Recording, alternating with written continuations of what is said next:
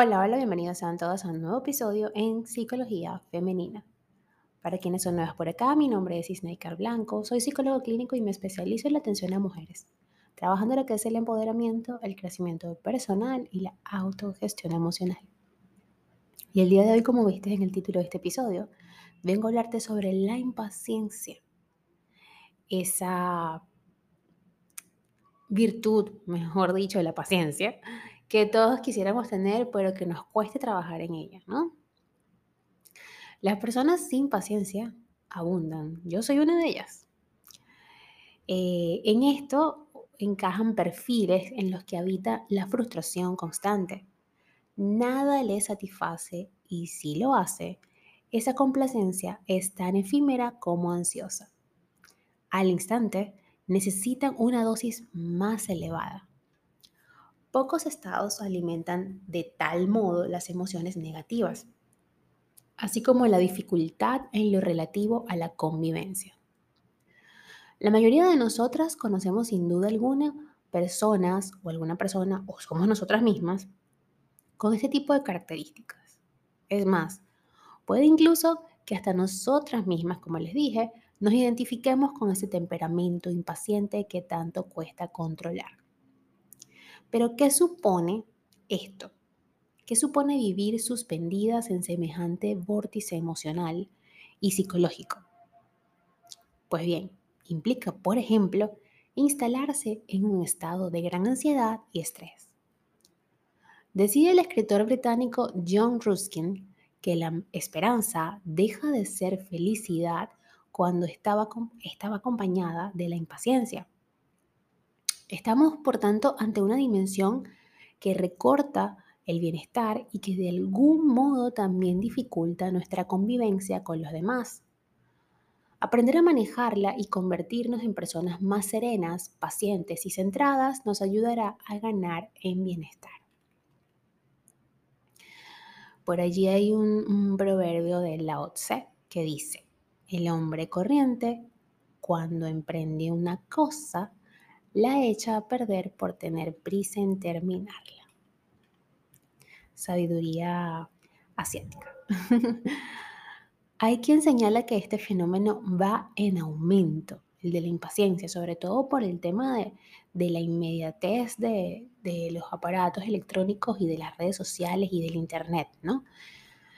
Y de los streaming también, todas esas cosas son inmediatas, ¿no? Te, te, lanzan toda la temporada del juego del calamar y tú no, o sea, no tienes que estar esperando la siguiente semana como antes cuando veías Friends, por ejemplo, en Warner Channel. Resulta que ahora, pues nada, te, te, te metes en tu Netflix, en tu perfil, con tu usuario y contraseña y te puedes ver la temporada completa sin esperar a la siguiente semana para poder ver el próximo capítulo.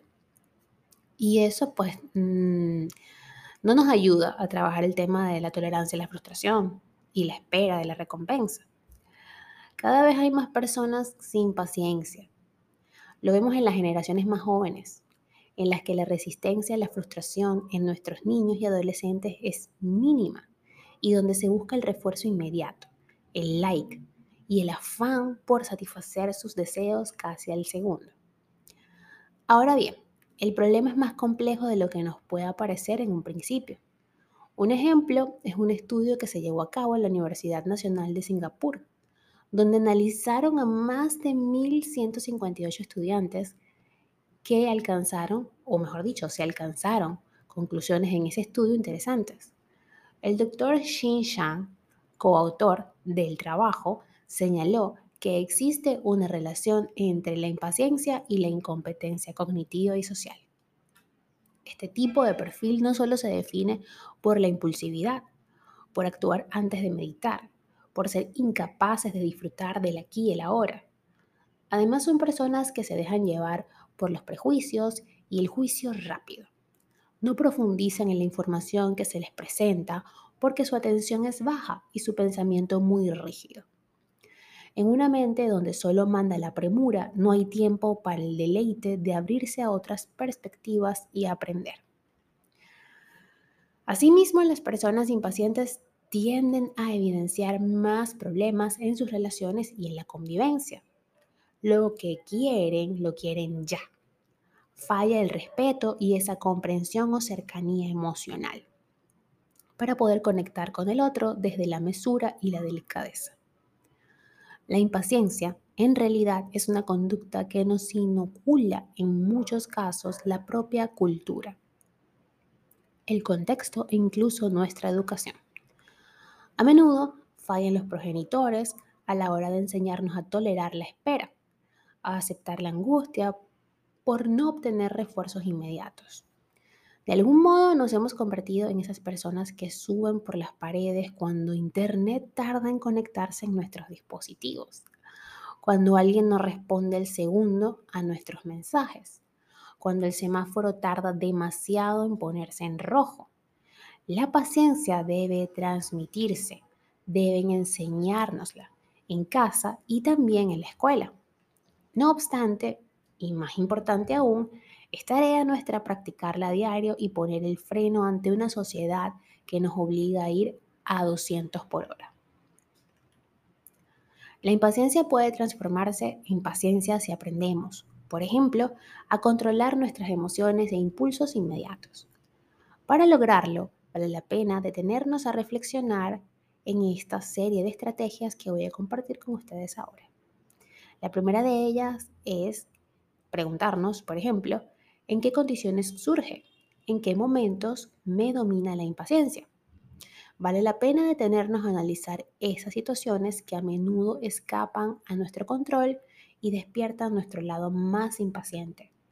Para muchos es conducir, ir en el auto, para otros educar a un niño o adolescente desafiante y eh, el trato general con las personas también, ¿no? Tener que tolerar a las personas que a ver, sabemos que hay cada espécimen en la calle que, bueno, puede sacarte de tus casillas. Otra pregunta importante que podríamos hacernos es qué es lo que lo desencadena. ¿Ok? Identificar los desencadenantes de esta impaciencia. Estos serían, por ejemplo, eh, me impacienta o me, sí, me impacienta ver lo lento que es mi hijo o mi hija para levantarse por las mañanas para ir al colegio. Yo perdía la paciencia, por ejemplo, eh, porque yo en mi mente pensaba que mi hermanita chiquita era muy lenta para vestirse cuando teníamos que salir o cuando tenía que llevar al colegio o cuando teníamos que salir que le decía vamos al cine. Era muy lenta para hacer las cosas y a mí eso me volaba los tapones porque yo, o sea, claro, yo era una adulta, por Dios. Un niño le cuesta un poco más vestirse, tiene un poco más, el, proceso es diferente al de un adulto que uno agarra y sabe lo que se va a poner y ya. Y se lo pone y listo. Pero el niño no. Y eso a mí me, sacaba de quicio. Eh, también otro ejemplo es que soy muy impaciente cuando estoy en un atasco, en una cola, ¿no? de, en el auto. O sé que me impacienta mucho esperar el resultado de ciertas cosas, como pruebas médicas, resultados de exámenes, y eso cambia mi humor. Eso también, a mí me sacaba de quicio eso, tener que esperar. No me gustaba. Yo, necesitaba ya, si necesitaba ir al lugar, tener que esperar por alguien, no, pero yo te acompaño, y esperar a esa persona, y que para mis cánones de, de tiempo fuera una persona lenta, no eso yo no podía, por eso es que yo a todos lados iba sola. No me gustaba esperar a nadie. Ok, entonces, en, eh, eh, claro, yo he trabajado, por supuesto, ¿no? Pero hay veces en que digo, no, chao, y ya, me voy. Otra pregunta que podemos hacernos es, ¿qué hago para afrontar la impaciencia? ¿Ok? Y aquí es donde entra la inteligencia emocional y la adquisición de recursos, ¿ok? De herramientas para poder gestionar eso que, eh, porque la impaciencia es una cosa, pero las emociones que desencadena ella son otras que van allí, ¿no? De la mano con la misma impaciencia. Y que terminamos, bueno, nada, desbordándonos y haciendo, eh, eh, o sea, haciendo una exposición de, de, conductas desadaptativas, pues, incluso a veces desproporcionadas para, para el evento, para lo que está sucediendo en el momento. Y este punto qué hacemos para afrontar la impaciencia, eh, o en este punto, mejor dicho, cada uno debe ser consciente, cada uno de nosotros debemos ser conscientes de si aplica o no alguna estrategia para controlar la impaciencia, sabiendo si esta es eficiente. Y si no es eficiente, pues buscar otra, un plan B, C y todo el, el abecedario. Aplicar un enfoque racional también es importante. Es una estrategia útil para lidiar con la impaciencia. ¿Ok? Un ejemplo e, es que si me pone nerviosa o me pongo nervioso con mi hijo, ver a mi hijo o mi hijo adolescente, que se desocupa de sus responsabilidades, pues evitaré enfadarme con esa persona, con mi hijo, con mi esposo, con mi hermana, con quien sea. Sé que ponerme de mal humor empeora las cosas. Le hablaré de forma paciente, razonando para llegar a acuerdos concretos. Eso es lo mejor. Yo aprendí que para poder manejar la impaciencia y el mal humor que desataba esta, porque mm, en, mi estructura cognitiva, en mi pensamiento, no, era concebible que, no sé, que una persona no entendiera que se debía hacer esta cosa así o asado. Entonces lo mejor era como que respirar, darme un tiempo fuera y luego hablar con esa persona y decirle, mira, a mí me parece que, ¿sabes? Y le explicas como que tu punto de vista y allí, pues bueno, se van llegando acuerdos. No, la no necesariamente la persona tiene que hacer lo que tú digas o lo que tú piensas, pero si cuando le expones tu punto de vista, tu pensamiento, te puede sorprender la respuesta de la otra persona que incluso está de acuerdo o dice, oye, no lo había visto de esa manera, no lo había pensado así, ¿vale? Es importante. Y por último, pero no menos importante, la atención plena. ¿Ok? Vale la pena tener en cuenta que prácticas como el mindfulness o la atención plena son estrategias de gran utilidad para calmar la mente impaciente, mejorar nuestra atención y gestionar nuestras emociones. Para concluir, queda claro que las personas impacientes siempre existirán, que incluso nosotras mismas podemos evidenciar en determinadas circunstancias un comportamiento más nervioso e impulsivo. Sabiendo esto, cabe recordar solo que hay medios y estrategias para entrenar la calma. Hacerlo nos permitirá ganar en calidad de vida. Hasta acá el episodio de hoy, espero que lo hayas disfrutado y si ha sido así, por favor, Déjamelo saber a través de mis redes sociales, en Instagram, Twitter, Clubhouse y Twitch como Psiqueplenitud 11, en Patreon como Psiqueplenitud y en TikTok como Isneikar Blanco Psicóloga. Un fuerte abrazo y que tengan todas y todos un hermoso día.